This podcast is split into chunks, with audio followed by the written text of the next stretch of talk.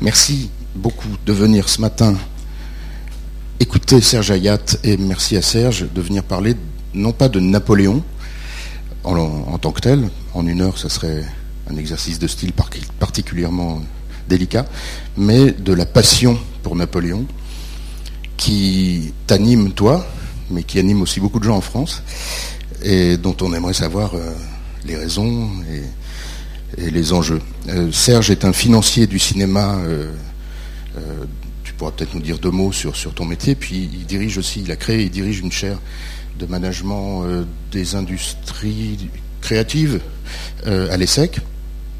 Et il a écrit ce roman, qui est paru il y a trois mois, sur Le Fils sur l'Aiglon, un roman, une fiction, qui raconte comment euh, le, fils de Napoléon aurait pu, de Schönbrunn, revenir à Paris, aller à Sainte-Hélène, retrouver son père.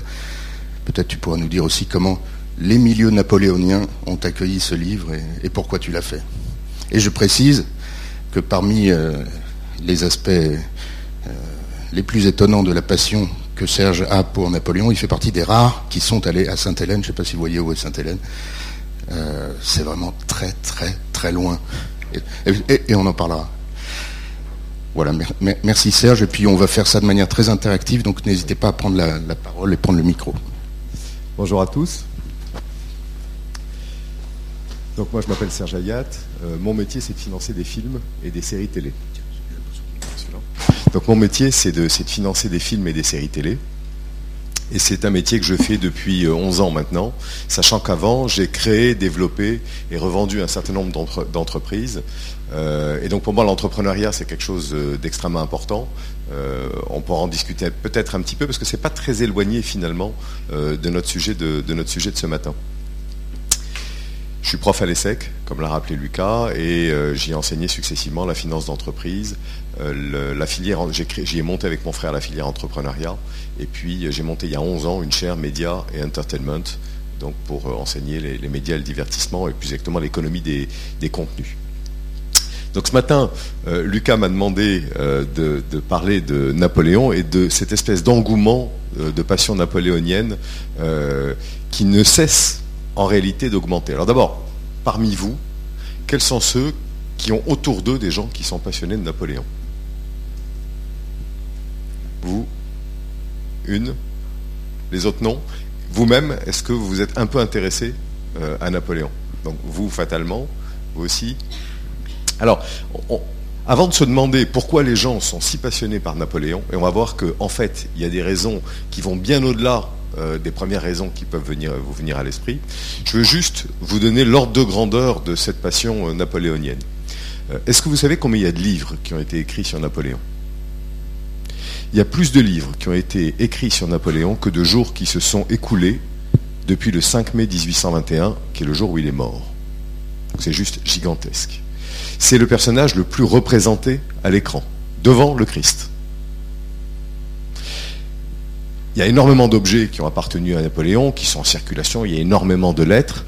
Le marché du fétichisme autour de Napoléon a littéralement explosé. Depuis 2000, il s'est envolé, les prix ont été multipliés par 5 à 8 selon les objets.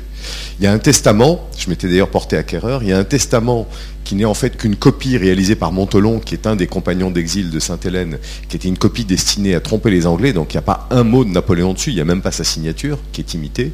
Euh, ce testament a été vendu 357 000 euros. Le sabre que portait Napoléon à Marengo a été vendu 4,8 millions d'euros.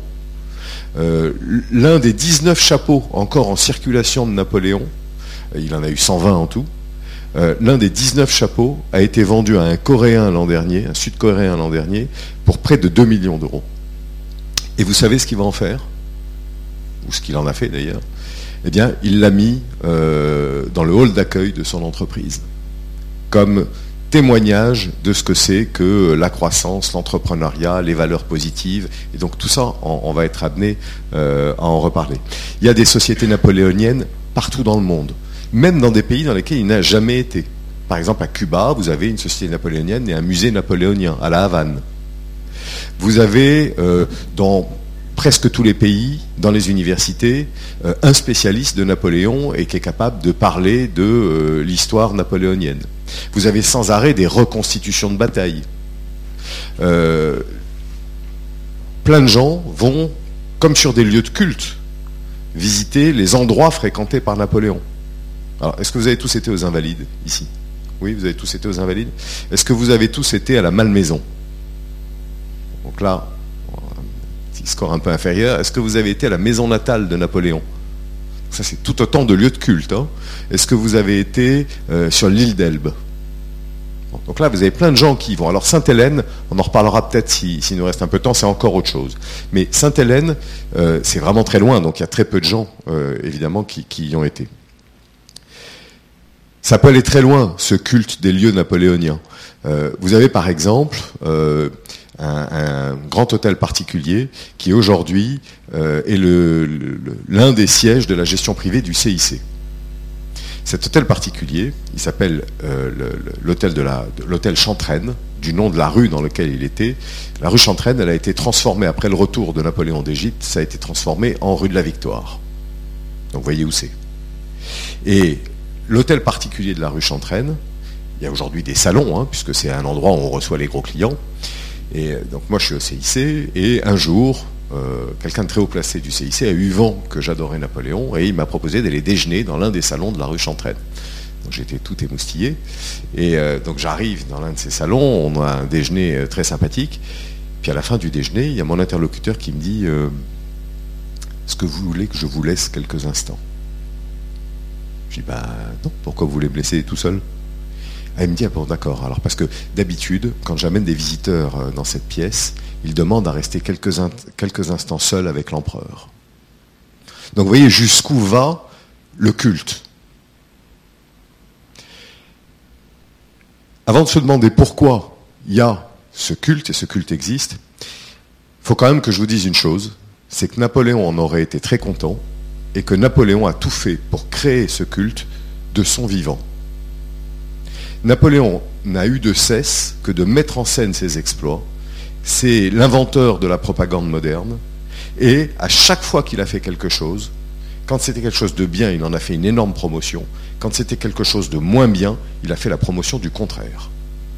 Donc c'est-à-dire que Napoléon a toujours, quelles que soient les circonstances, annoncé des choses le concernant, organisé des théâtres dans lesquels il sortait victorieux. Euh, vous l'avez par exemple quand il revient de la campagne d'Italie avant qu'il n'arrive, il envoie des missives. Comme ça, il est accueilli en sauveur à Paris. Il fait la même chose quand il rentre de la campagne d'Égypte. D'où pourtant il a déserté, peut-être qu'on en dira un mot tout à l'heure. Et il est accueilli comme un sauveur. Il fera la même chose quand il mettra en scène, à l'apogée de sa gloire, en 1807, quand il signe une alliance avec le tsar Alexandre Ier de Russie il, met tout ça en scène. Il organise ça sur un fleuve du Yémen, vous avez probablement déjà vu cette image, ou il organise ça sur un radeau euh, avec plein de décorations, des gens habillés de façon très curieuse. Et, et à chaque fois, près de lui, il y a des peintres qui sont là et qui vont mettre en image. Donc quand on se dit c'est incroyable ce culte napoléonien depuis toutes ces années, il faut bien voir que c'est quelque chose qu'il a voulu et qu'il a construit. Alors maintenant, on peut se demander pourquoi ce, culte napoléonien. Euh, et moi, je veux dire que je suis assez attiré par Napoléon. Et donc, avant de me demander ce qui pouvait être les raisons générales d'une attirance par Napoléon, je me suis demandé, moi, qu'est-ce qui m'intéresse chez ce gars-là? Parce qu'en réalité, moi, je ne suis pas tellement passionné par les histoires de bataille et par les histoires de guerre. Je ne suis pas passionné par le génie militaire de Napoléon, que je ne conteste pas, je suis juste incapable de le juger. Le gars n'est pas très sympathique. Il est présenté souvent comme quelqu'un de froid, pas très drôle, euh, taciturne. Quand vous lisez ce qu'il écrit, euh, le moins qu'on puisse dire, c'est que c'est pas très, pas très fun. Les gens le sanctifient comme un dieu et pourtant il a laissé quasiment aucun message spirituel. Alors pourquoi on va s'intéresser à Napoléon? En dehors, bien sûr, de l'une des principales raisons qui vient immédiatement à l'esprit, qui est qu'il euh, a tellement transcendé la nature humaine qu'on y voit quelque chose de surnaturel, euh, qu'on y voit le doigt de la providence et qu'on se dit là il y a probablement un phénomène qui se passe et donc du coup il est digne d'étude. Mais voyez bien que c'est probablement pas là que se situe la réponse. Alors Napoléon il a dit de son vivant, il a dit quel roman que ma vie.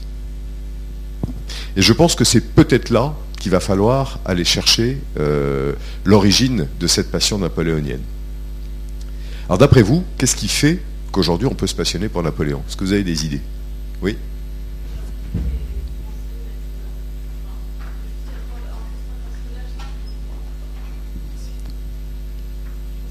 Les Français euh, voient au moins trois personnages qui, d'une part, ont fait des grandes choses euh, pour la France et notamment contribué à poser les bases de son fonctionnement actuel et de son rayonnement, et, et qui aussi sont intervenus dans des moments où peut-être ça n'allait pas. Et je pense à Louis XIV, Napoléon et le général de Gaulle, par exemple. Et je pense que ces trois personnes-là, c'est un peu les mêmes leviers qui les font admirer et aimer par les Français. Parfait. il y a quelque chose de très important dans ce que vous dites, c'est effectivement à un moment donné, quelque chose ne va pas et il y a un homme providentiel qui rétablit en quelque sorte un bon ordre ou la bonne fortune de la France. Ça, c'est un élément clé sur lequel on sera amené à revenir. Quoi d'autre? Est-ce que vous avez d'autres idées?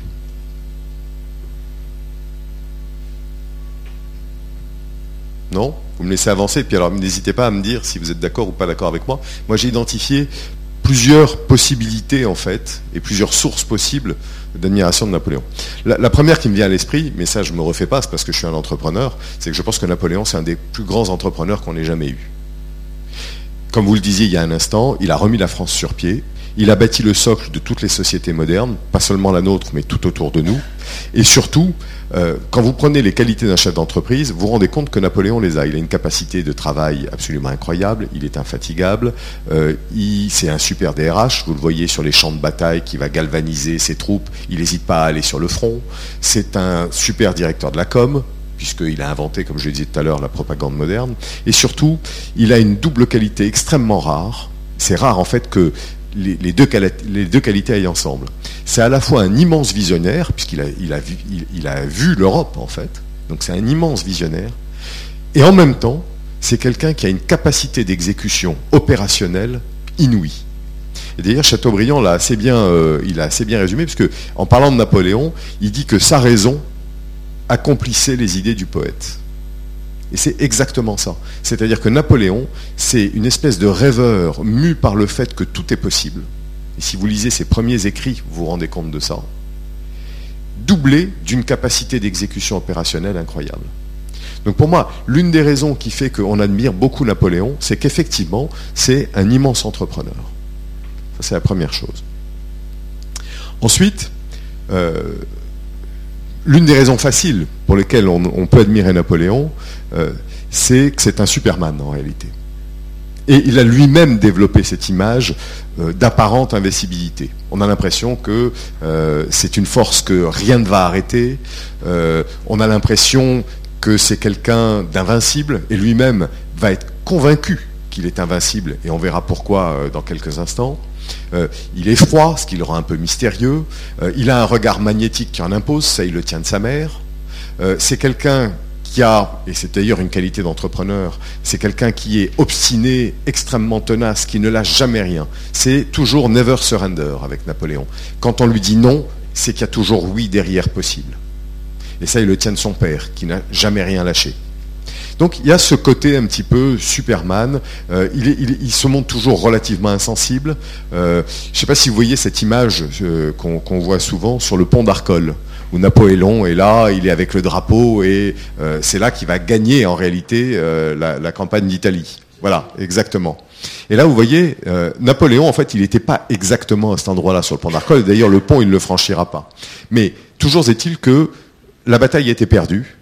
Et là, il a voulu absolument y aller en disant c'est pas grave, je tente le tout pour le tout. Et à ce moment-là, il y a son aide de camp, qui est un peu son double, parce qu'ils sont tous les deux très très jeunes à cet âge-là, qui se jette devant lui pour faire rempart de son corps. Et là, à ce moment-là, un boulet arrive et tue net son double, qui est son alter ego qu'il adorait plus que tout. Et là, Là aussi, on reviendra peut-être sur cet épisode, mais là, ce qui va se passer, c'est que Napoléon va être très touché, mais très vite, il va passer à autre chose. Il est très froid et il, gère les événements comme ils se présentent sans, être extrêmement sensible. Donc c'est tout, tout, ce côté un petit peu machine Superman qui fait que, évidemment, on l'admire. Je pense que tout ce que je viens de dire ne sont pas les principaux éléments pour lesquels on aime Napoléon et pour lequel on voue une passion à Napoléon. Et je pense que la réponse, elle est en partie dans ce qu'il a lui-même dit quand il a dit Quel roman que ma vie Parce que qui dit roman suppose quoi? Une histoire, une intrigue, et aussi quoi surtout dans les personnages. Un héros. Les caractéristiques du héros. Est-ce que c'est un Superman le héros? Qu'est-ce qui est intéressant chez un héros? Pardon? C'est qu'il a des faiblesses, exactement. Et en fait, si vous regardez le personnage de Napoléon, il a un côté obscur, et je ne dis pas ça pour euh, coller à l'actualité, il a un côté obscur, il a beaucoup de faiblesses, et en fait, vous allez vous rendre compte qu'il y a beaucoup de failles chez le personnage de Napoléon. Et je crois que c'est pour ça qu'on est attiré par lui. Alors le côté obscur. Napoléon a passé sa vie à conclure des pactes faustiens. C'est-à-dire qu'il a passé sa vie à conclure des alliances avec des gens pas forcément recommandables ou à commettre des actes qui ne sont pas forcément recommandables.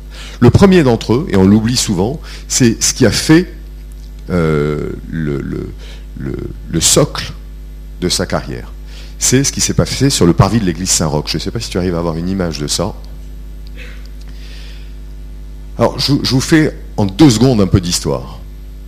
Napoléon, de 1787 à 1793, donc je vous rappelle qu'il est né en 1769, mais de 1787 à 1793, il a une passion pour son pays, la Corse. Et il tient absolument à rester en Corse et à devenir quelqu'un qui compte en Corse. Et pour ça, il a un mentor. Ce mentor, il s'appelle Paoli. Et Paoli, Napoléon va essayer de s'accrocher à lui et il va tout faire pour se faire aimer de Paoli et pour se faire soutenir par Paoli, et pour soutenir Paoli et que Paoli la double et le prenne avec lui. Pendant ce temps-là, Napoléon, qui vit en gros euh, une année sur deux à Paris, pendant ce temps-là, Napoléon passe complètement à côté de tout ce qui se passe en France. Or, il s'en passe des choses en France. Je vous rappelle qu'entre 1787 et 1793, il s'est passé justement pas mal de choses. Mais Napoléon est aveuglé, il veut absolument rester en Corse. Il colle tellement Paoli que Paoli s'en méfie et Paoli le rejette. Finalement, en juin 1793, Napoléon quitte la Corse avec sa famille, ou plus je devrais dire qu'il fuit la Corse avec sa famille, et euh, il est ruiné, sa famille est ruinée, euh, le, peuple de Corse le déteste, le considère comme un traître, et il part comme un voleur. Là, il se retrouve euh, dans le sud de la France, et on va faire appel à lui en décembre 93 euh, au siège de Toulon. Il va, on va lui demander de mettre dehors les Anglais. Et il va y arriver parce qu'il a un génie militaire exceptionnel. Là, à ce moment-là, il va monter en grâce, il va prendre quelques grades, mais il arrive à faire tout ça. Pourquoi? Parce qu'il a un soutien énorme en France, qui est le frère de Robespierre. Et en juillet 1794, le frère de Robespierre ou plutôt Robespierre tombe, et donc évidemment toute la famille Robespierre euh, est, recherchée, et Napoléon, là encore, tout est à recommencer, il fuit comme un voleur, et il va rentrer dans une traversée du désert absolument incroyable, où personne ne veut de lui, il est désargenté, il va même penser à se suicider. Et là, un miracle survient. Barras, qui est au directoire, c'est un des cinq directeurs du directoire, se souvient que Napoléon a été bon à Toulon, et il lui dit, voilà, il va y avoir une insurrection royaliste à l'église Saint-Roch aujourd'hui. On est en octobre 1795. On aimerait bien que tu ailles faire entendre raison à tous les royalistes qui sont là. Et là, Napoléon va arriver par l'église, par la rue Saint-Roch, vers l'église Saint-Roch. Et là, donc vous voyez, il arrive par en face. Voilà. Et sur le parvis, au lieu de faire entendre raison aux royalistes, qu'est-ce qu'il fait? Il fait un carnage. Il cartonne tout le monde. C'est exactement à cette minute que la carrière de Napoléon décolle.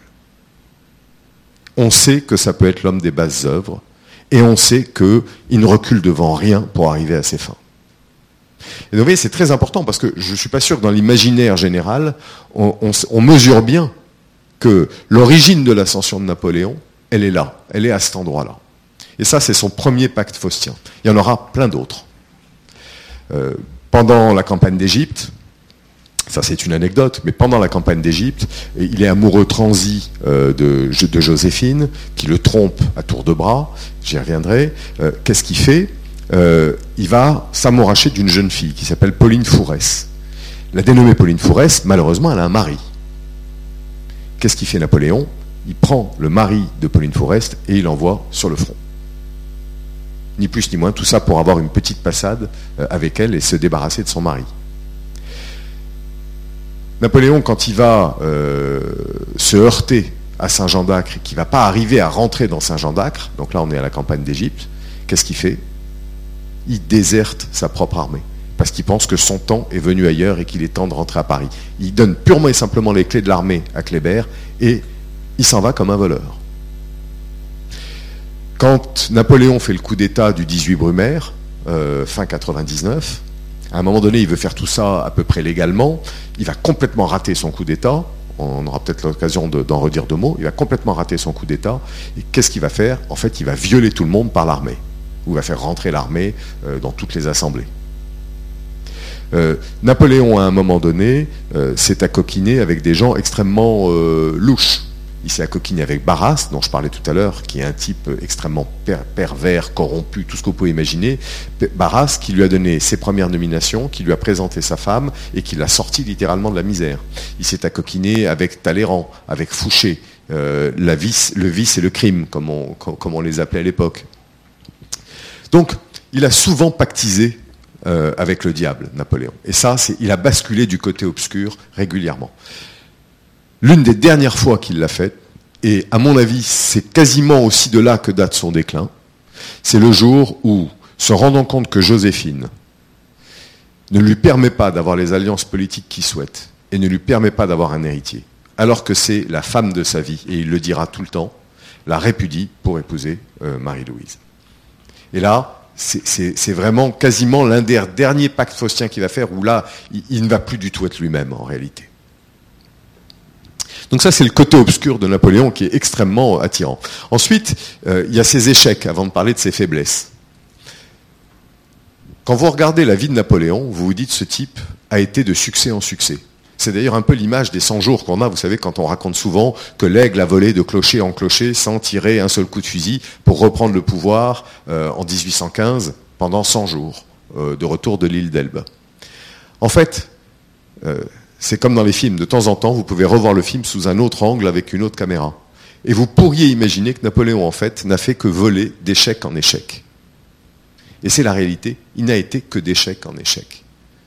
Premier échec. Je le disais tout à l'heure, entre 1787 et 1793, euh, il passe complètement à côté de tout ce qui se passe en France. S'il avait réussi à séduire Paoli, il serait resté en Corse. C'est parce qu'il a la chance que Paoli le rejette que finalement il va arriver en France et qu'il va pouvoir commencer à s'intéresser à ce qui s'y passe. Il va y avoir le siège de Toulon et là, sa carrière va pouvoir commencer à démarrer. Ça va se répéter sans arrêt. À chaque fois, il subit un échec et à chaque fois, cet échec lui donne la possibilité de rebondir. Simplement, à chaque fois, le désastre se fait sur un territoire de plus en plus vaste jusqu'à aboutir euh, à la fin finale qui va le conduire euh, à Sainte-Hélène. Mais c'est d'échec en échec que sa statue de héros s'est forgée. Je vous donne un autre exemple. Quand euh, il est euh, durant la campagne d'Égypte, il n'arrive pas à prendre Saint-Jean d'Acre. Il voulait prendre Saint-Jean d'Acre parce que s'il prenait Saint-Jean d'Acre, ça lui ouvrait les portes de l'Orient. Et lui, ce qui l'intéressait, c'était de conquérir le monde par là. Les portes de Saint-Jean d'Acre se bloquent, et là, à ce moment-là, ce qu'il fait, c'est qu'il rentre à Paris, et c'est là qu'il constate que le directoire est en perdition totale. Et quelques semaines plus tard, il va devenir premier consul. Là encore, un échec qui se transforme en succès. Coup d'État du 18 Brumaire. Le Napoléon du grand jour est en très petite forme en réalité. Quand il arrive pour faire son coup d'État, il s'est habillé d'un habit de, soldat, il est tout malingre, tout chétif, euh, il est un peu ridicule dans, cet uniforme de parade, et là, il va essayer d'organiser un théâtre autour de lui, et il va commencer à prononcer des, messages complètement grandiloquents, grotesques, son coup d'état rate complètement, et il faut l'habileté de son frère et de Sieyès pour faire en sorte qu'on arrive à sauver les choses, et puis finalement il envoie l'armée, et c'est là qu'il arrive à remporter le morceau. Et là encore, il échoue, et à la dernière minute, il arrive euh, à se ressaisir. Des échecs comme ça, il y en aura plusieurs. Euh, il va se heurter en Espagne, il va tout perdre en Espagne, euh, il va imposer un blocus intercontinental qui va nuire à son peuple et qui va être une catastrophe, il va s'embourber dans la campagne de Russie. À chaque fois, il subit un échec, et à chaque fois, il rebondit. Ça va être pareil avec son fils, puisque son, quoi de pire Il a sacrifié sa femme pour en épouser une autre et avoir un héritier pour la postérité. Et comble du comble, son héritier va être élevé comme un prince autrichien, prisonnier à Schönbrunn, pendant que lui croupira à Sainte-Hélène. Donc ça, c'est terrible. Euh,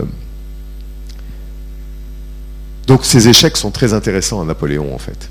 Et, et c'est grâce à ces échecs qu'il grandit. Et je pense que c'est aussi pour ça que les gens l'aiment. Vous voyez, on parlait des héros de roman tout à l'heure en disant le côté obscur, les échecs. Alors vous parliez de faiblesses. Des faiblesses, il en a plein, Napoléon.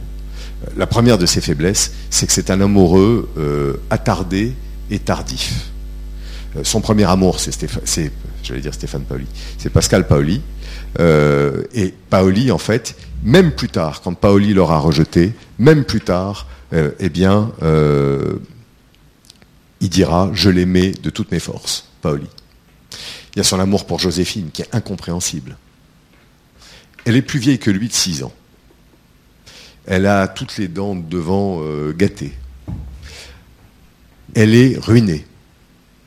Elle est super frivole quand lui est si strict. Elle l'admire mais ne l'aime pas.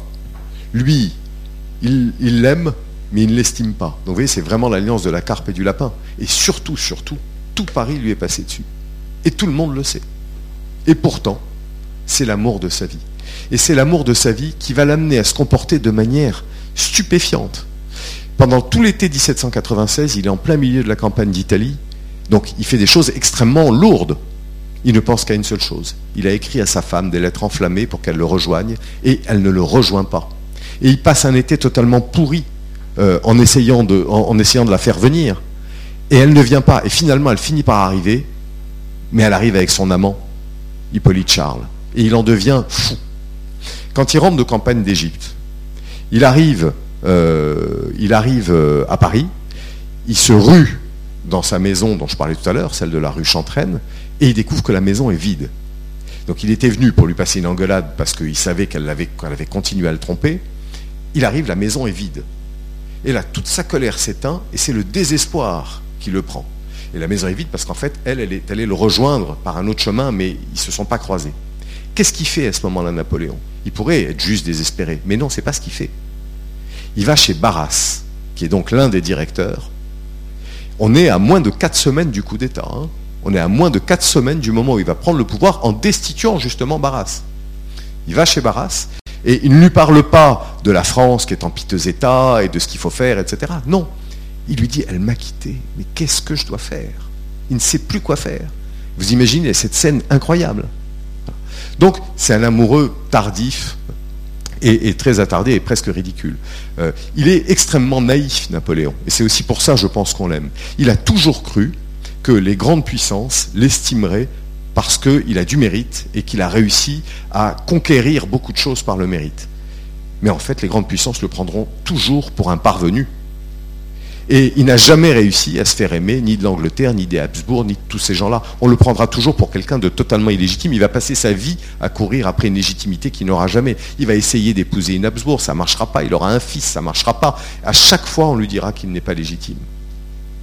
De la même manière, il est des fois d'une naïveté incroyable. Euh, il se présente euh, au moment où, de, la seconde abdication, il est à l'île d'Aix, donc là on est en juin 1815, et il va, il est sur un bateau, et tout est perdu. Et on vient le voir et on lui dit, on a quelques heures devant nous pour partir et fuir aux États-Unis. Après, on va être encerclé, on ne pourra plus le faire. Et là, il réfléchit un peu et il a ce jugement incroyable. Il dit non, je vais aller me rendre aux Anglais. Ce sont des gentlemen. Et donc, il écrit une lettre aux Anglais en leur disant, je vous promets que je ne m'intéresserai plus jamais à la politique. Je vous promets que si vous me donnez un cottage en banlieue de Londres, je cultiverai mon jardin. vous rendez compte qu'il écrit ça aux Anglais et il imagine que les Anglais vont le croire. Évidemment, il fait ça. En attendant, la baie se renforce, il est totalement encerclé. Et évidemment, les Anglais lui disent Tu vas à Sainte-Hélène. Donc, vous voyez, il a une naïveté parfois, Napoléon, qui est juste. il, a toujours fait confiance, Napoléon. Il a toujours fait confiance à plein de gens. Les gens n'ont eu de cesse de le trahir tout le temps. Les Talleyrand, les Fouché, même ses généraux. Bernadotte l'a trahi pour devenir roi de Suède. Et quelque part, d'ailleurs, il a mieux réussi, puisque c'est toujours cette dynastie qui règne en Suède. Donc, toutes ces caractéristiques-là font, à mon avis, qu'on euh, aime euh, Napoléon. Alors, je, pourrais continuer comme ça longtemps. Euh, d'abord, vous en pensez quoi de tout ce que je viens de vous dire?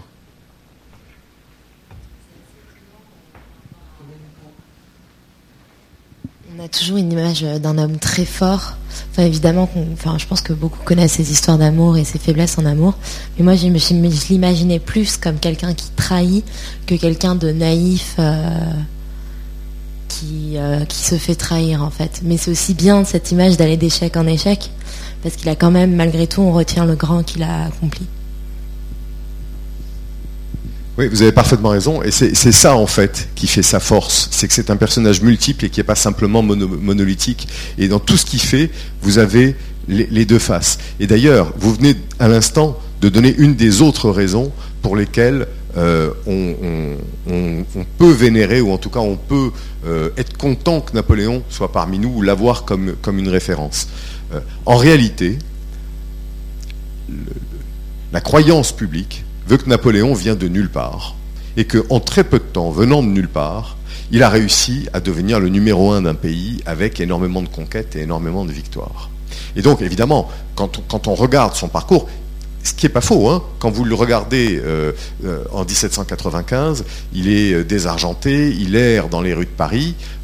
six ans plus tard, même pas, cinq ans plus tard, il est premier consul.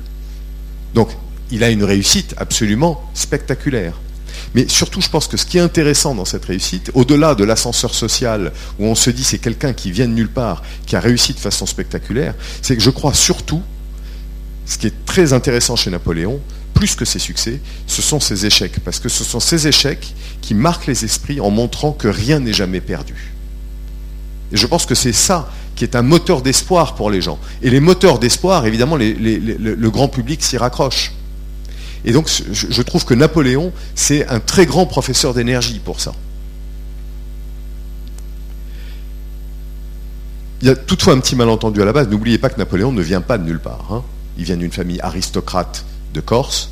Et comme il le dira lui-même, il ne doit sa réussite qu'aux circonstances. Et ça, c'est peut-être un point sur lequel euh, on va s'attarder dans, quelques instants. Mais donc, c'est un formidable professeur d'énergie. Et je dois dire que moi, en tant que euh, chef d'entreprise, euh, il y a au moins deux grandes caractéristiques qui m'ont beaucoup aidé euh, dans ma vie de chef d'entreprise euh, et que j'ai appliquées et qui m'ont permis de faire de bonnes choses dans mes entreprises. La première chose euh, que Napoléon m'a apprise, c'est savoir suivre les circonstances. Je vais vous lire ce qu'écrit Napoléon à ce sujet-là.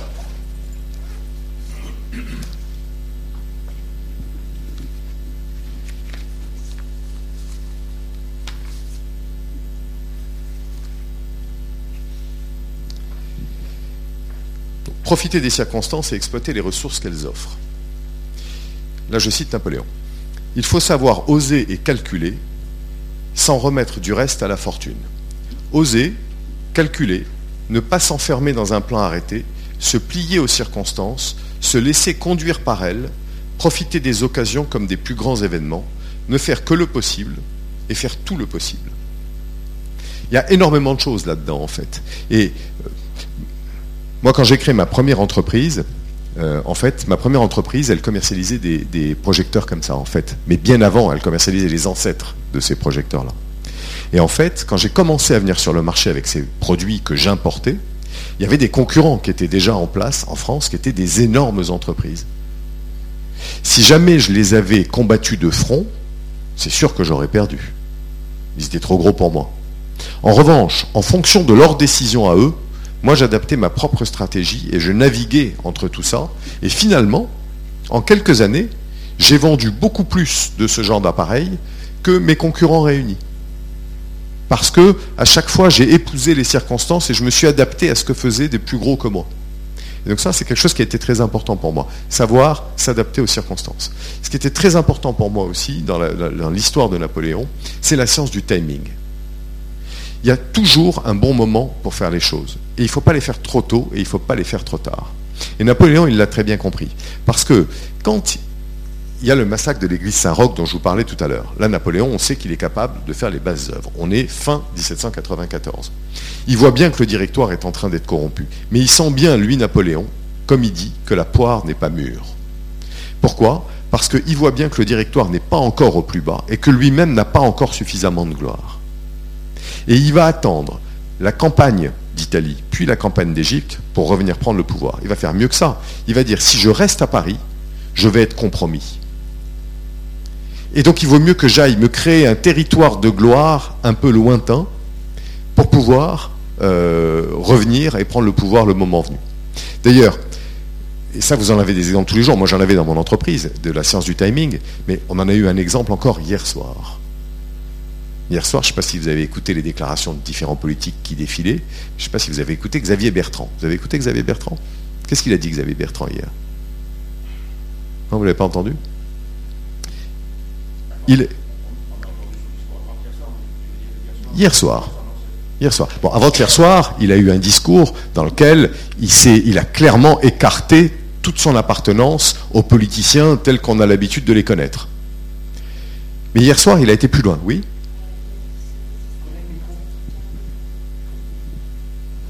renonçait euh, à tous ses postes de député, de maire et même à la candidature euh, pour les républicains pour juste garder en fait ce poste-là. Merci, et c'est exactement ce que fait Napoléon quand il part en Italie. C'est-à-dire que vous avez un territoire, une arène, qui est l'arène politique d'ici.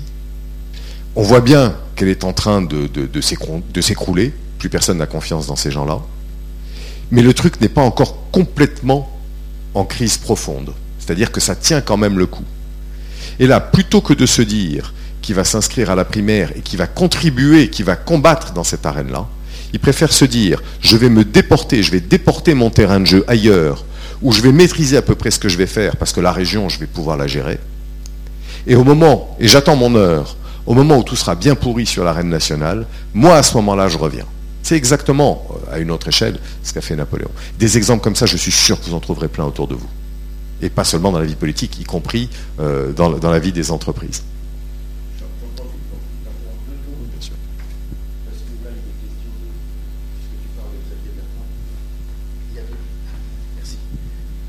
il y avait un portrait dans le monde qui parle de, du rôle du vêtement en politique. Comme on est à l'Institut français de la mode, je trouve ça intéressant. Euh, Voilà. Il a laissé tomber la cravate, revêtu un jean foncé et une chemise blanche, point, sa tenue de combat. voilà. C'est juste une, incise.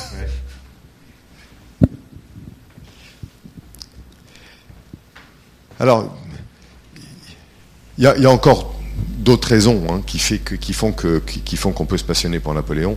Euh, il y a une dimension christique chez Napoléon. Il y a une dimension christique parce qu'à un moment donné de sa vie, Napoléon va être persuadé du rôle qu'il a à jouer. Et sa révélation, il l'a à la campagne d'Italie. Donc on est très tôt, hein. je vous ai dit qu'il était né en 1769, là on est en 1796. Et là, en 1796, je vous lis ce qu'il dit, si je le retrouve. Au printemps 1796, donc c'est la campagne d'Italie, et il dit, après avoir gagné les batailles dont on a parlé tout à l'heure, je me regardais non plus comme un simple général, mais comme un homme appelé à influencer le sort d'un peuple. Je me vis dans l'histoire. Alors naquit l'étincelle de la haute ambition. C'est lui qui parle. Et donc à ce moment-là, il a la révélation et il présente lui-même qu'il a cette révélation. Il a la révélation d'être quelqu'un d'au-dessus du lot. À ce moment-là, il va être convaincu qu'il y a une bonne étoile qui est, au-dessus de lui et qui veille sur lui. Et là, je vous recommande, si ce sujet vous intéresse, il est de façon passionnante traité par Jean-Marie Drouard dans Napoléon ou la destinée. qui a écrit un super bouquin sur le sujet. Cette dimension de bonne étoile ne va jamais le quitter. Jusqu'à Sainte-Hélène, où à Sainte-Hélène, il va dire, à un moment donné à l'un de ses interlocuteurs, si Jésus n'était pas mort sur la croix, il ne serait pas Dieu. Et vous voyez bien qu'il parle de lui, en fait. Donc il a cette dimension qui est très fortement ancrée dans lui. Ça va, lui faire faire des tas de choses très, très bizarres. Et ça va le renforcer. Vous voyez, par exemple, quand à un moment donné, euh, le jeune aide de camp dont je vous parlais tout à l'heure, Muiron, tombe sous les balles à sa place, au pont d'Arcole, juste après qu'il ait eu cette révélation, là, il est convaincu que quelque chose le protège, et c'est pour ça qu'il ne va jamais hésiter à s'exposer. C'est pour ça que euh, en Égypte, il va aller voir euh, les pestiférés de les pestiférés de Jaffa, et il ne craint pas les pestiférés de Jaffa. Euh, c'est pour ça que quand il va quitter l'Égypte, il va quitter l'Égypte de manière totalement rocambolesque. Il va passer sur un bateau et il va franchir toutes les lignes anglaises en prenant des risques inouïs. Mais il sait qu'il ne risque rien. Et, il sait qu'il ne risque rien parce qu'autour de lui, les gens vont tomber à sa place. Euh, de Sexe, Kléber, plein de gens vont tomber à sa place.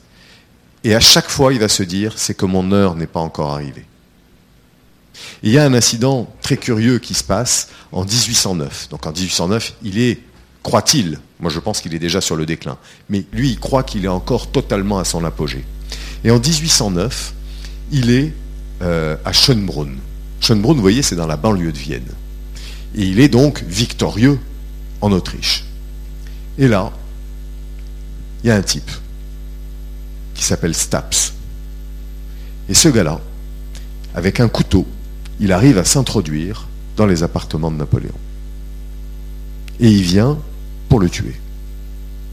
Et au moment où il va pour tuer Napoléon, évidemment, il y a des tas de gardes qui se jettent sur lui pour, euh, l'éliminer. Et Napoléon qui dit non, non, surtout pas. J'ai besoin de lui parler.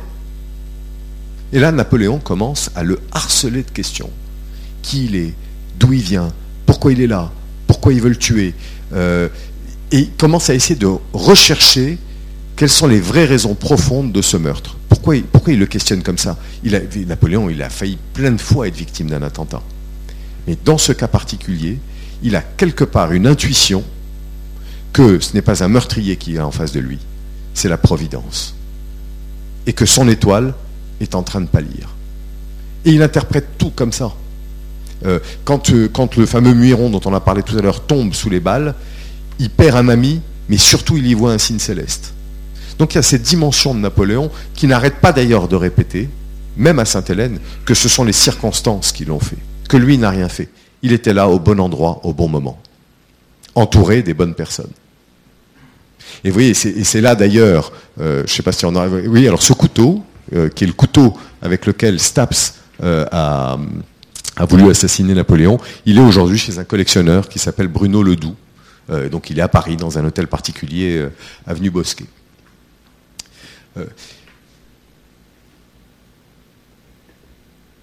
donc Napoléon, il était vraiment persuadé de sa bonne étoile et que les circonstances l'ont placé là. Et c'est marrant parce que autant lui était au bon endroit, au bon moment, entouré des bonnes personnes, autant, et, on aura peut-être un moment pour en reparler tout à l'heure, euh, son fils, lui, il était au mauvais endroit, au mauvais moment, entouré des mauvaises personnes. Vous alliez poser une question. Je vous passe le micro.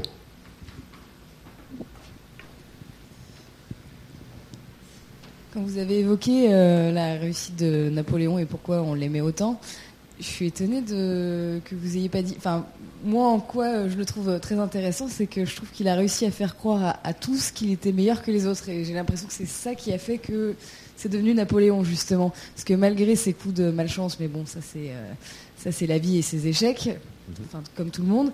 Je trouve que lui, il a vraiment l'obstination qui est euh, un vrai, un vrai plus de, de faire croire ça. Et ça se confirme avec le temps. Plus je vieillis et plus je m'aperçois que les gens qui sont haut placés et forts en entrepreneuriat ont cette faculté-là de faire croire aux autres euh, que c'est les meilleurs, en fait, alors qu'ils ne sont pas meilleurs qu'un autre.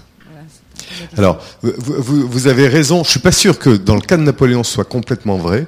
C'est-à-dire que je pense que Napoléon, il avait vraiment des capacités hors du commun.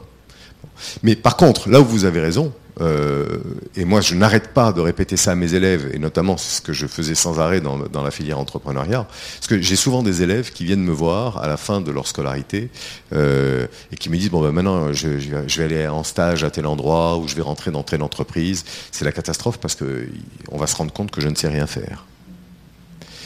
Et, je leur dis mais, mais c'est très souvent ça. Et je leur dis, quand vous allez à une réunion et que vous êtes autour de la table avec plein de gens pour discuter d'un sujet, très souvent, autour de la table, les gens ne savent pas vraiment comment résoudre le problème dont on va parler. Et donc, vous, vous le savez peut-être pas non plus, mais les autres ne le savent pas non plus. Et celui qui gagne, c'est celui qui le montre le moins vite. C'est celui qui se découvre le moins vite. Vous voyez? Et, donc, ce complexe de l'imposture, en réalité, euh, il est extrêmement répandu euh, chez les jeunes. Et, c'est ça qui, bien sûr, il faut le combattre. Et vous avez raison. Ceux qui montent le plus haut, ce sont ceux qui arrivent à, le cacher le plus, bien sûr. En tout cas, en, partie.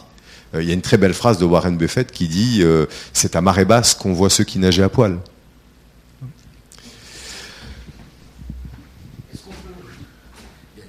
Il y a plusieurs sujets sur lesquels je. Oula D'accord, je pensais que j'étais sur l'autre. Puisque je tweete pendant que tu parles. Euh, est-ce qu'on peut entrer dans, dans la critique Moi, je suis pas, suis pas dans la passion Napoléon, donc tu m'autoriseras à, te dire comme ça spontanément euh, ce que je pense. Euh, la France est un pays qui, qui est malade de volontarisme politique, c'est-à-dire que j'ai l'impression que l'héritage politique de Napoléon, il est assez présent, chez Marine Le Pen ou chez Mélenchon. Là où il y a une volonté, on peut tout faire, au risque de se fracasser contre le mur du réel. Euh, la France est un pays malade de l'image de l'homme providentiel. Marine Le Pen étant un peu l'homme providentiel pour 30% euh, des gens. Euh, donc l'héritage politique de Napoléon, c'est aussi et ça, c'est très très répandu dans la classe politique et la classe pensante en, France, l'idée que la France euh, a un destin exceptionnel, euh, euh, qu'elle doit diriger l'Europe ou, rien du tout, au lieu de, s'installer tranquillement dans un concert européen post-1815, qui est un peu l'Europe de, l'Union européenne. Donc on en souffre encore pas mal. Et je voulais juste t'amener à dire deux mots là-dessus. Puis après, je voudrais que tu nous racontes Sainte-Hélène. Ah, tu as tout à fait raison. Je pense que Napoléon, euh, il y avait eu avant lui, il ne faut pas lui mettre toute la responsabilité dessus. Il y avait Louis XIV avant lui. Hein. Mais Napoléon a beaucoup, beaucoup euh, été euh, un, moteur d'ego pour les Français. avec effectivement un culte de l'homme providentiel et le, fait de tout vouloir par le, de tout voir par le prisme de la France et de la conquête.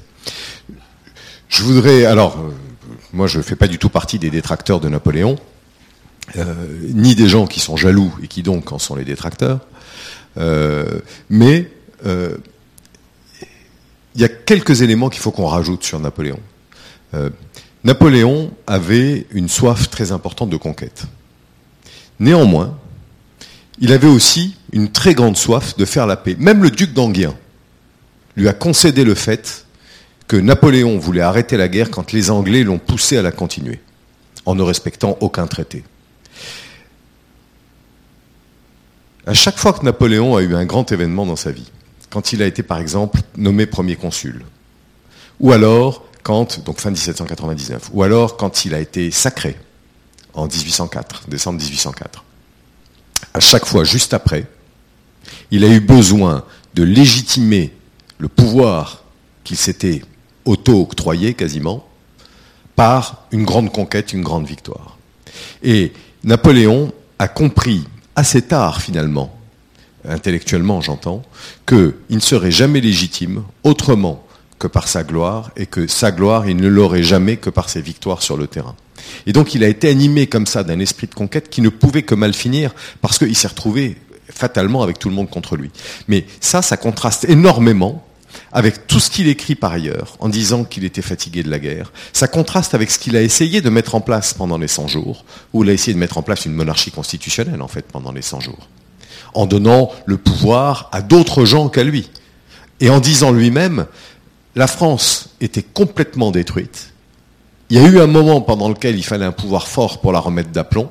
Mais maintenant qu'elle est d'aplomb, on n'a plus besoin de rester dans le même régime. Et donc, il faut lui reconnaître. Alors ensuite, tu peux me dire, est-ce que c'est une hypocrisie, est-ce que, etc. Bien sûr. Mais il faut lui reconnaître que Napoléon, il a été acculé à la guerre, à la fois par les trahisons des voisins qui ne respectaient pas leurs traités, et à la fois par le fait que personne n'a jamais voulu le reconnaître. Et ça, c'est un paradoxe. C'est-à-dire que tu parles du, culte de l'homme providentiel, et on rejoint quelque part ce que vous disiez, mademoiselle, tout à l'heure, sur euh, le fait qu'il n'est pas meilleur qu'un autre et qu'il a toujours eu ce problème de légitimité qui sont les deux extrêmes en fait. Un problème de légitimité d'un côté et l'homme providentiel de l'autre qui devrait avoir la légitimité suprême. Tu vois Dimension de, hubris, comme on dit en grec, qui est quand même, euh, enfin la campagne de Russie, euh, c'est une folie. Euh, il y a actuellement une exposition à Ingolstadt en Allemagne sur sur Napoléon et l'Allemagne, on voit, on, visualise le nombre de morts dans la campagne de Russie, c'est stupéfiant. Donc, euh, enfin, tout ça, c'est aussi un peu une, un héritage qui ne reste pas, je dirais. Enfin, c'est que des morts. Euh, je ne parle pas du code civil, hein, mais enfin, euh, les livres. Alors, tu parlais du nombre de livres. plus important encore que le nombre de livres consacrés à Coco Chanel. Il y en a 83, mais là, il y en a, il y en a quoi 500 et quelques sur Napoléon. Voilà. Euh, j'aimerais que tu nous parles de ton voyage à Sainte-Hélène, parce que c'est rare et ça t'a marqué. Alors j'ai voulu aller à Sainte-Hélène.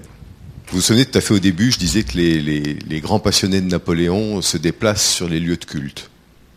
Et, euh, et Sainte-Hélène, pour moi, c'est le lieu de culte suprême, pour plein de raisons. Euh, la première raison, c'est que c'est là que sont rassemblés pendant cinq ans et demi ces évangélistes, et je les appelle volontairement comme ça. C'est le petit groupe de personnes qui, pendant cinq ans et demi, a scruté les faits et gestes de Napoléon pour les rapporter en détail, quasiment jour par jour, voire heure par heure, par moment, euh, pour décrire tout ce qui s'est passé à ce moment-là. Ce qui m'intéressait à Sainte-Hélène, c'est que pour moi, tout se joue à Sainte-Hélène. Il a été, comme je le disais tout à l'heure, de succès en succès ou bien d'échec en échec, mais à l'arrivée, en 1815, en juin 1815, Napoléon laisse la France plus petite qu'il ne l'a trouvée. On peut parler de ses énormes succès, on peut avoir la nostalgie de la France aux 130 départements qui rayonnaient de Rome jusqu'à la Hollande. Il n'empêche qu'il laisse la France plus petite qu'il ne l'a trouvée. Donc c'est un gros échec. Cet échec, une nouvelle fois, il va le transformer en succès grâce à Sainte-Hélène. Et d'ailleurs, euh, on peut adapter ce qu'avait euh, dit Chateaubriand. Chateaubriand avait dit, vivant, Napoléon a marqué le monde, mort, il le conquiert. C'est ça la phrase de Chateaubriand. Moi, je pense qu'on peut adapter cette phrase. En fait, Napoléon a échoué à conquérir l'Europe. À Sainte-Hélène, il a conquis le monde parce que c'est à Sainte-Hélène que sa légende s'envole véritablement. Et c'est son ultime victoire. Et donc, c'est pour ça que ça m'intéressait d'aller là-bas. C'est aussi là-bas qu'il y a certains traits de sa personnalité qui se révèlent. Parce que lui qui a toujours été un homme pressé, lui qui n'a jamais eu de temps pour rien, à un moment donné, il se retrouve sur cette île, perdue au milieu de nulle part, à avoir énormément de temps. Et je peux vous dire que cette île, elle est très loin. Alors je ne sais pas si tu as remis le... Alors ça c'est Napoléon qui arrive. Napoléon, euh, là, il, est en train d'arriver euh, devant Sainte-Hélène. Alors cette sensation, moi je l'ai eue. Euh, pour aller à Sainte-Hélène, Sainte-Hélène c'est une île qui est, vous voyez une ligne, faites une ligne Rio-Le Cap. Vous voyez, Rio au Brésil, Le Cap, vous tracez une ligne, vous mettez un point au milieu, vous êtes à Sainte-Hélène. Donc vous êtes perdu au milieu de l'Atlantique Sud. Pour y aller, vous prenez un avion jusqu'au Cap, et puis ensuite vous avez cinq jours et demi de bateau, qui vous amène jusqu'à Sainte-Hélène. Vous ne croisez nulle personne pendant votre traversée. Autrefois, c'était une route très utilisée parce que c'était une route euh, qu'utilisait la Compagnie des Indes, en fait, pour revenir des Indes et pour remonter vers le nord de l'Europe. Et donc, euh, l'île de Sainte-Hélène, d'ailleurs, appartenait à la Compagnie des Indes avant d'appartenir aux, Anglais. Et euh, cette île qui était autrefois très fréquentée, aujourd'hui elle n'est plus fréquentée par personne. Et là, donc vous faites 5 jours et demi de bateau, et je peux vous dire que là, vous commencez à ressentir l'isolement dans lequel vous arrivez. Et là, au petit matin, il fait encore nuit, donc là le jour s'est levé sur cette image-là, mais au petit matin, il fait encore nuit. On vous convoque sur le pont, il est 6 heures du matin. Vous voyez rien. Et à un moment donné, le jour commence à se lever, la nuit se dissipe, et vous voyez une énorme masse noire comme surgir de l'eau. Des falaises noires qui tombent à pic. Un couvercle de nuages qui s'accroche sur les sommets montagneux. Des créneaux, il y a des forteresses en haut des rochers, des canons. Et là, plus vous vous approchez, plus vous commencez à voir une minuscule langue de terre étranglée entre deux massifs montagneux. C'est la capitale, Jamestown. Et là, votre bateau s'arrête. Il s'arrête parce que le port est trop petit pour que vous puissiez accoster. Et c'était le cas de Napoléon sur l'image qu'on voyait tout à l'heure. Et en regardant ça, Napoléon va s'exclamer, ce ne sera pas un beau séjour. C'est la seule remarque qu'il fait et ensuite il retourne dans sa cabine. Et là, comme Napoléon, encore aujourd'hui, vous débarquez en chaloupe, vous affrontez les rouleaux et vous finissez par débarquer à Jamestown. Et là, à Jamestown, presque rien n'a bougé.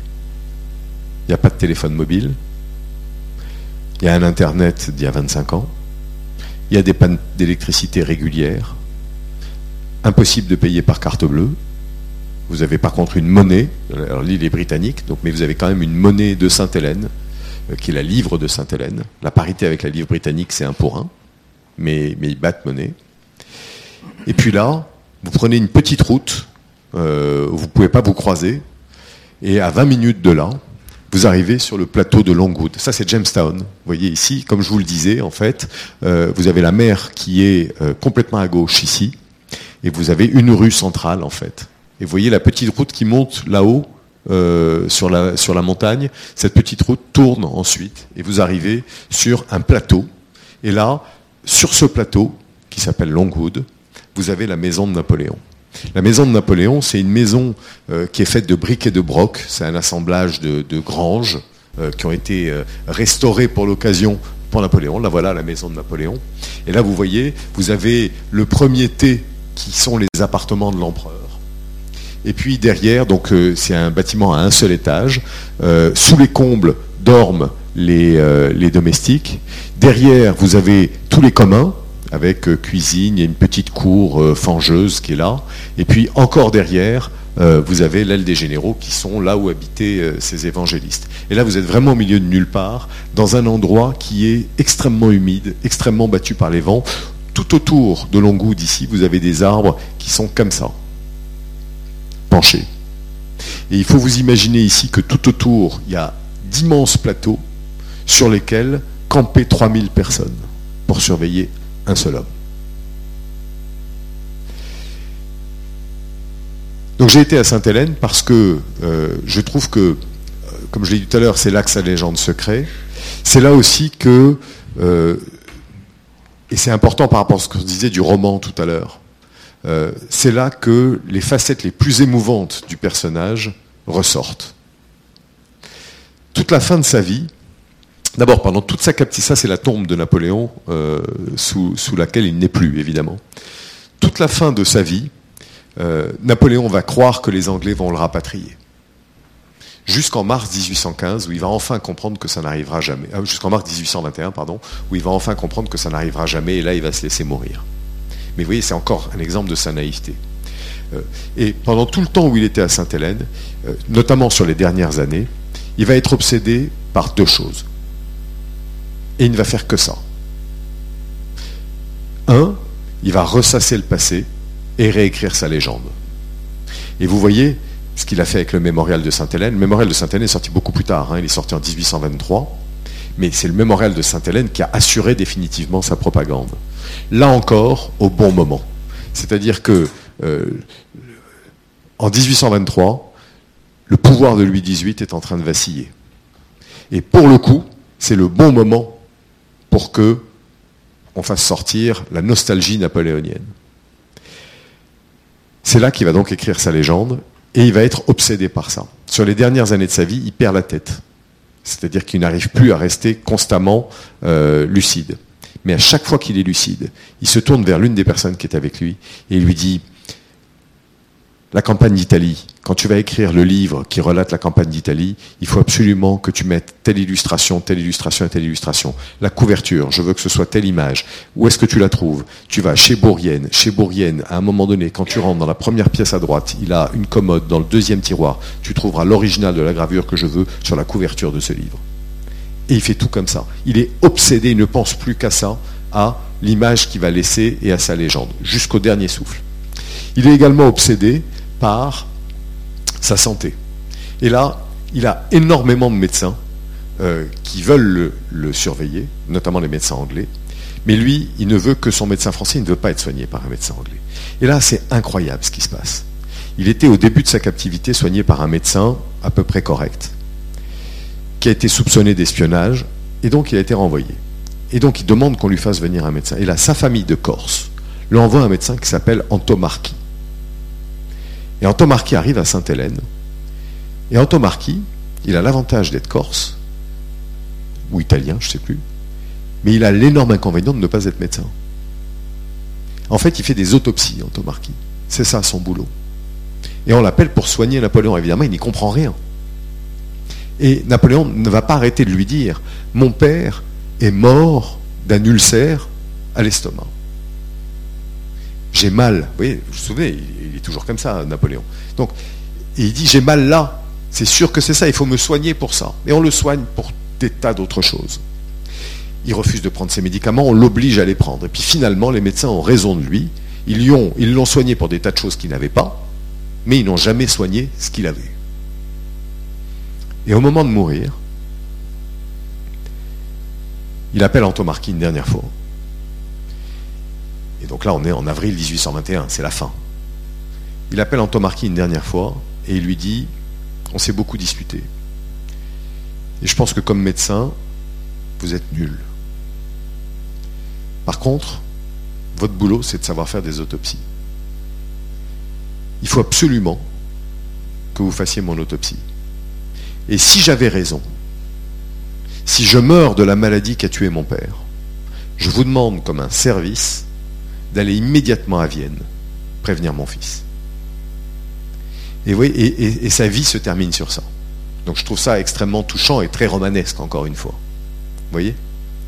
Donc voilà pourquoi je voulais tant aller à Sainte-Hélène. Je suis obligé, par honnêteté vis-à-vis de vous, de vous avouer que j'ai aussi été à Sainte-Hélène, malgré la complexité d'y aller, j'ai aussi été à Sainte-Hélène parce que euh, il n'y a personne qui va à Sainte-Hélène aujourd'hui.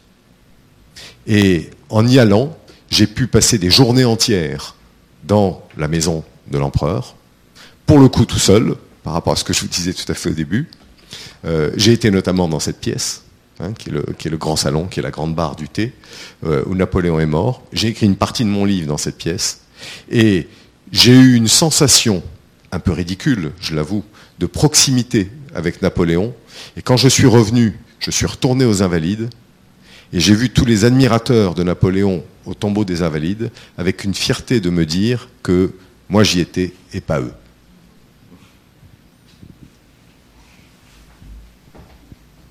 Merci Serge, c'est une belle conclusion. Et peut-être encore une image parce que le paysage est superbe.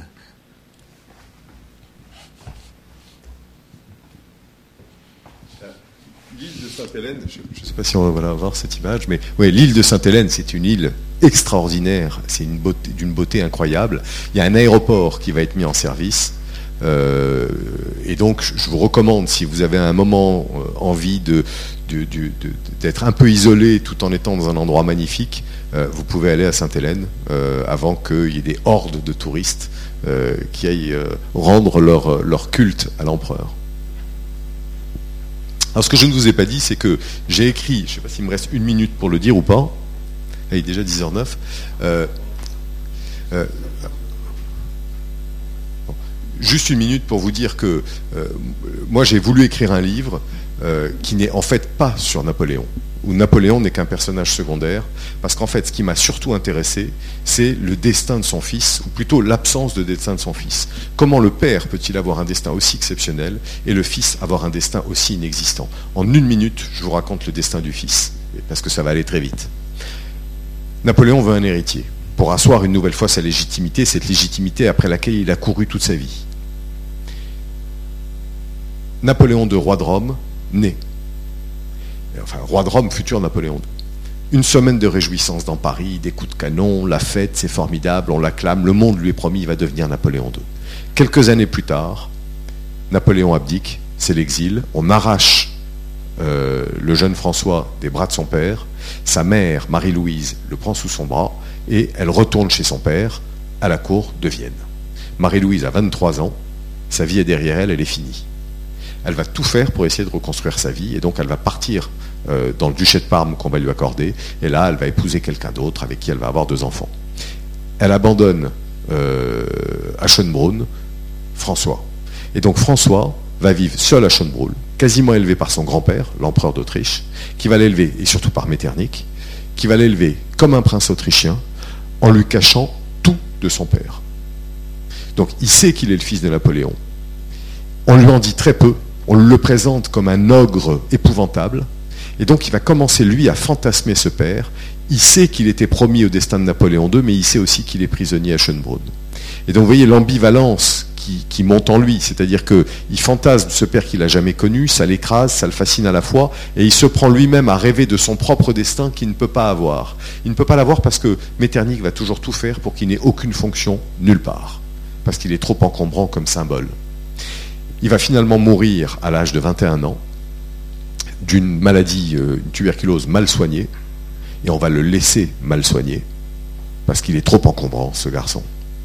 Et en mourant, il va déclarer, entre ma naissance et ma mort, il n'y aura eu qu'un grand zéro.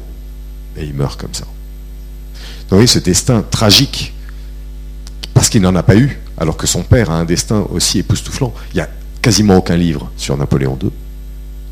Et donc moi j'ai voulu imaginer, pour lui rendre justice, ce qu'aurait pu être le destin du fils de Napoléon s'il avait pu l'accomplir. Et donc j'imagine un voyage initiatique imaginaire, donc, dans lequel il va s'évader de Schönbrunn et tenter de reprendre le pouvoir à Paris. Il va plonger dans un complot, c'est un roman d'aventure, hein. il va plonger dans un complot qui va le dépasser complètement. Il va rencontrer son cousin Louis-Napoléon, qui est le futur Napoléon III. Il va se rendre compte que celui des deux qui a les capacités du père, c'est pas le fils, c'est le neveu. Donc c'est un constat terrible. Et donc, euh, et je vais bien sûr l'amener à confronter sa statue du commandeur, parce que le, le vrai fond de mon histoire, c'est quand on est un ado et qu'on a une pression parentale extrêmement forte et un destin qu'on veut nous dicter, qu'est-ce qu'on peut faire pour choisir sa vie et vivre la vie qu'on a vraiment envie de vivre? Voilà. Et donc, je, l'envoie à Sainte-Hélène pour se confronter avec sa statue du commandeur, découvrir qui il est vraiment et surtout l'accepter. Quelque part, un peu tuer le père. Et bien sûr, tuer le père. Donc, c'est vraiment le thème sous-jacent de mon roman. Les Napoléoniens l'ont pris comment ce roman? Les Napoléoniens l'ont pris diversement, parce que euh, y a des gens qui se sont bien amusés en le lisant, il y a des gens qui se sont dit, bah, ce que tu as fait, c'est un travail de documentation extraordinaire, parce que tout est vrai. Euh, et, les lieux et les personnages, j'ai juste quelques personnages fictifs, et bien sûr l'histoire de mon héros, qui elle est totalement imaginaire. Mais tout le reste est extrêmement vrai. Euh, le Talleyrand, Metternich, tous ces gens-là sont plus vrais que nature, enfin j'espère. En tout cas, j'ai beaucoup travaillé pour. Et donc il y a des gens qui sont sensibles à ça en se disant bon bah tu as créé une histoire marrante dans un contexte euh, euh, sympa euh, et, véridique. Et puis il y a des gens qui sont des puristes qui viennent dire mais on touche pas à la vraie histoire, voilà. Et donc effectivement, je leur en veux pas, hein, c'est aussi leur job. par exemple, la Fondation Napoléon, elle, a relayé, elle, a relayé, le fait que ce livre existait, mais elle n'a pas été beaucoup plus loin. Et, je les comprends. Le, le, consul honoraire de France à Sainte-Hélène, c'est-à-dire le français qui gère les domaines français, hein, on a vu la maison d'Ongoud et, et, la tombe, euh, lui il a beaucoup aimé ce roman, mais il l'a aimé comme une œuvre de divertissement, pas comme une œuvre d'historien que je ne suis pas, bien sûr. Merci beaucoup Serge. Merci à vous. C'était donc le dernier SAS de l'année, merci de, l'avoir, euh, de nous avoir permis de terminer l'année euh, en, beauté. Et puis, pour vous inviter à écouter les podcasts de l'IFM, il y en a un qui est sur un sujet euh, parent, disons. voilà. super-héros, par Paul Vaca. Euh, merci beaucoup, Serge. Et puis pour le programme de l'année prochaine, c'est-à-dire de janvier, il arrive. Et, bon courage pour votre examen qui arrive, en vous rappelant que rien n'est jamais perdu.